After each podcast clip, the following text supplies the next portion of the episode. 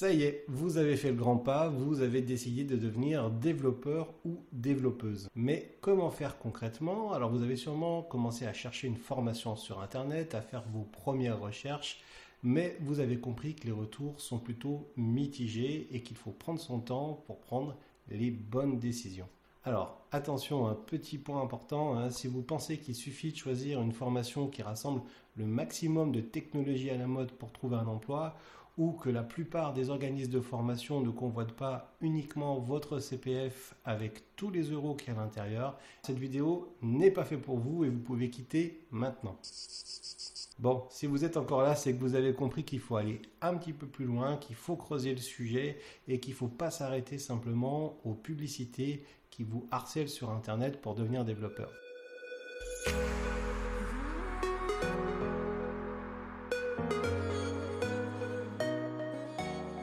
Grâce à la communauté de Coder pour changer de vie, j'ai énormément de retours de personnes qui sont déjà dans des formations de différents types, que ce soit des bootcamps ou des formations plus conventionnelles. Et il est important de dire la vérité pour que vous ne vous retrouviez pas euh, seul au bout du chemin avec un petit goût amer, comme ça a été le cas pour Sébastien, dont je vous parlerai un petit peu plus tard. Globalement, on constate le même schéma dans la majorité des formations. Il va y avoir deux groupes qui vont se créer au départ de la formation, ceux qui auront déjà fait un petit peu d'informatique avant, un petit peu de code par eux-mêmes, souvent en autodidacte, et ceux qui arrivent vraiment en partant de zéro.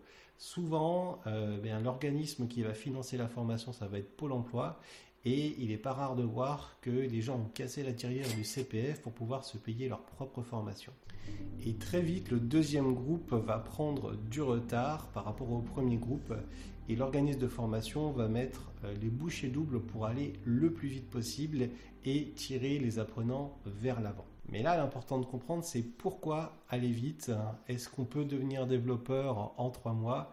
Pas forcément évident. Quand on sait qu'un organisme de formation, pour pouvoir toucher 100% des subventions, doit assurer l'avancement de l'élève à 80% de sa formation. C'est-à-dire que quand l'élève a avancé dans sa formation à 80%, l'organisme de formation touche 100% des subventions.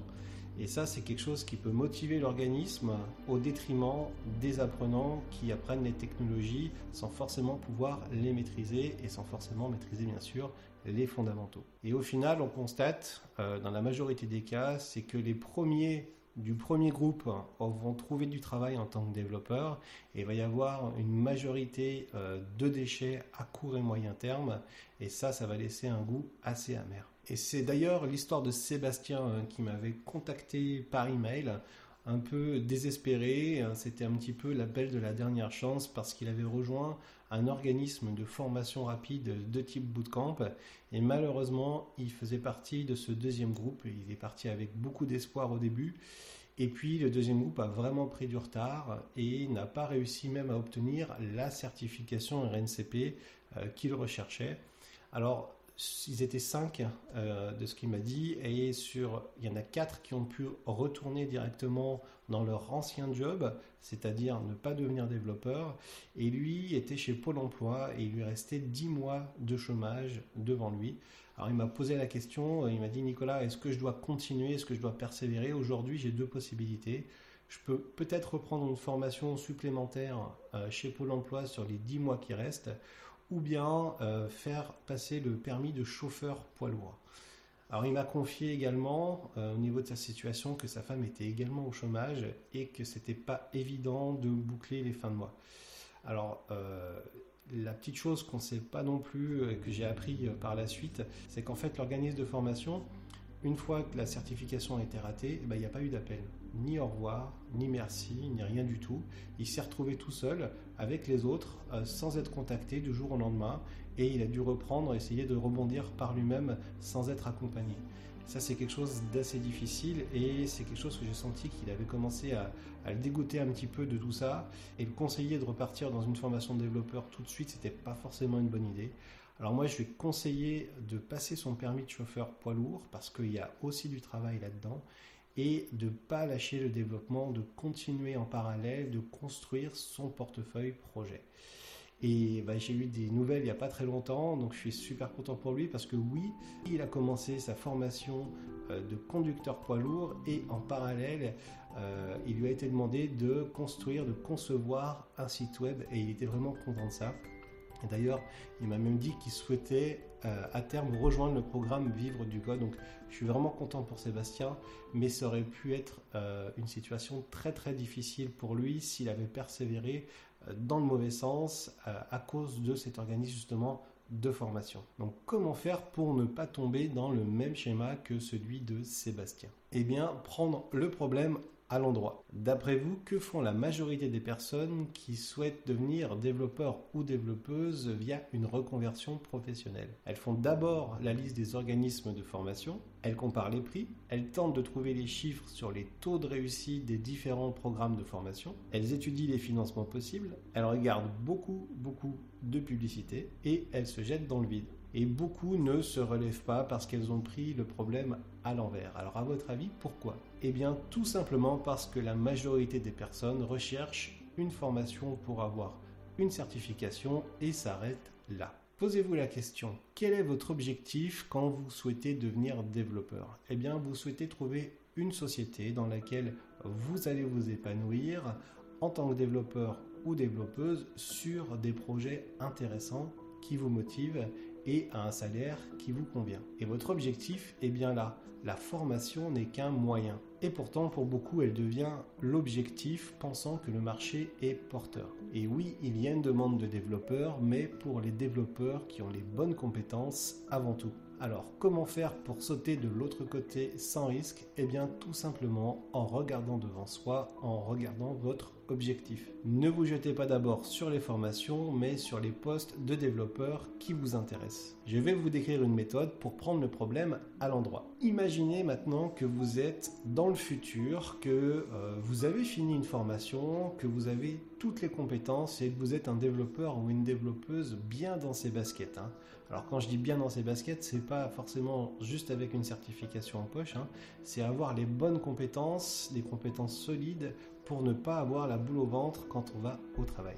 Visualisez maintenant où vous souhaitez travailler. Est-ce que vous souhaitez travailler à 30 minutes de chez vous? Euh, Quels sont les transports en commun que vous allez prendre? Est-ce que vous allez prendre votre voiture? Est-ce que vous voulez euh, travailler en télétravail 2 à 3 jours par semaine à 100% chez vous, à l'étranger, en voyageant? Essayez de visualiser ça. Parmi ces critères, choisissez 10 à 20 entreprises dans lesquelles vous souhaiteriez travailler, mais vraiment dans lesquelles vous vous sentiriez bien. Parmi ces entreprises, listez les offres d'emploi qui vous intéressent et au salaire qui vous convient, parce que oui, c'est important aussi le salaire. Notez les caractéristiques de chaque offre et les compétences qui sont demandées. Ne vous arrêtez pas uniquement sur les technologies et faites ça de façon exhaustive pour pouvoir les comparer entre elles et dessiner un schéma de choix. Et seulement maintenant, explorer les formations du marché pour pouvoir définir quelles sont celles qui ont les meilleures chances de vous apporter les compétences réelles pour obtenir les postes que vous souhaiteriez obtenir une fois votre formation terminée. Et c'est très important, hein, noter bien les compétences qui sont attendues par les entreprises et pas uniquement la liste des technologies qui sont présentées dans les offres. Ainsi, vous prendrez le problème à l'endroit et vous vous mettrez dans les bonnes conditions pour choisir la formation qui vous permettra au mieux d'atteindre l'objectif que vous vous fixez. D'obtenir un job de développeur dans une entreprise pour laquelle vous avez envie de travailler en fonction de vos contraintes et au salaire que vous souhaitez. Vous l'avez compris, un faire comme la majorité des gens, c'est penser qu'on a le choix euh, des formations qu'on veut, du moment qu'on a un financement par un organisme comme pour l'emploi par exemple, ou qu'on a assez d'argent sur notre compte CPF. En faisant ça, on fait confiance pleinement à l'organisme de formation, on se remet à lui, en attendant le verdict à la fin seulement de la formation, en espérant tout le long de la formation qu'on a fait le bon choix et qu'on ne s'est pas trompé. C'est finalement faire chemin à l'envers, hein. souvenez-vous de Sébastien. Pour aller plus loin, j'ai rédigé une série d'articles hein, sur le blog coderpourchangerdevie.com où j'apporte d'autres éléments et je vous aide à sécuriser votre transition vers le métier de développeur. Je réponds également à vos questions en commentaire ici, en commentaire sur les articles sur le blog. Je vous mets le lien en description. Maintenant que vous avez une démarche pour avancer dans le bon sens en vous fixant les bons objectifs avec une bonne feuille de route, comment faire pour ne pas faire partie du deuxième groupe de débutants qui commencent une formation et qui risquent d'être mis rapidement de côté. Pour cela, je vous invite à pratiquer, à prendre votre temps, mais à prendre le temps de faire et donc de pratiquer. C'est pourquoi j'ai créé une formation gratuite de 5 heures dans laquelle vous allez découvrir le premier pilier de la programmation, l'algorithmique. Vous allez également en profiter pour faire vos premiers pas avec le langage Python. Je vous mets le lien juste en dessous. C'est vraiment une formation sur laquelle j'ai des bons retours et vous allez apprendre de façon simple et ludique grâce à la recette des lasagnes à la bolognaise et une boîte à œufs où je vous accompagne pas à pas et vous pouvez euh, la commencer dès maintenant. Si vous souhaitez aller plus loin, je vous invite également à regarder les vidéos des témoignages des membres du programme Vivre du Code. C'est un programme complet dans lequel je rassemble 20 ans d'expérience pour vous permettre de devenir développeur en partant de zéro jusqu'à vos premiers revenus. C'est l'occasion pour les membres qui ont déjà rejoint le programme de mettre toutes les chances de leur côté pour sécuriser leur transition professionnelle, qu'ils démarrent de zéro ou qu'ils soient déjà dans une formation rapide de type bootcamp ou même qu'ils aient suivi déjà une formation de type conventionnel. Rejoindre Vivre du Code, c'est finalement rejoindre le groupe des développeurs astucieux que l'on recrute car ils ont construit de vraies compétences sur les fondamentaux. Mais je vous en dis pas plus, le mieux c'est de voir les témoignages en vidéo des membres qui ont déjà rejoint le programme et je vous mets le lien juste en dessous en description. Et pour finir, si vous souhaitez bénéficier de mes conseils, j'ai également réuni mon expérience dans le guide d'un ami pour démarrer une carrière de développeur en six étapes que j'ai écrit avec amour et humour pour qu'on passe un bon moment ensemble et vous faire découvrir ce monde merveilleux du développement logiciel. A très bientôt. Si vous avez aimé cette vidéo, un petit pouce, ça me fera toujours plaisir. Et puis, ben, partagez la vidéo. Inscrivez-vous à la newsletter. Euh, je mets le lien juste en dessous. Vous bénéficierez de mes conseils environ une fois par semaine, parfois un peu moins. Et puis, ben, on se retrouve dans un prochain article ou dans une prochaine vidéo. Ciao, ciao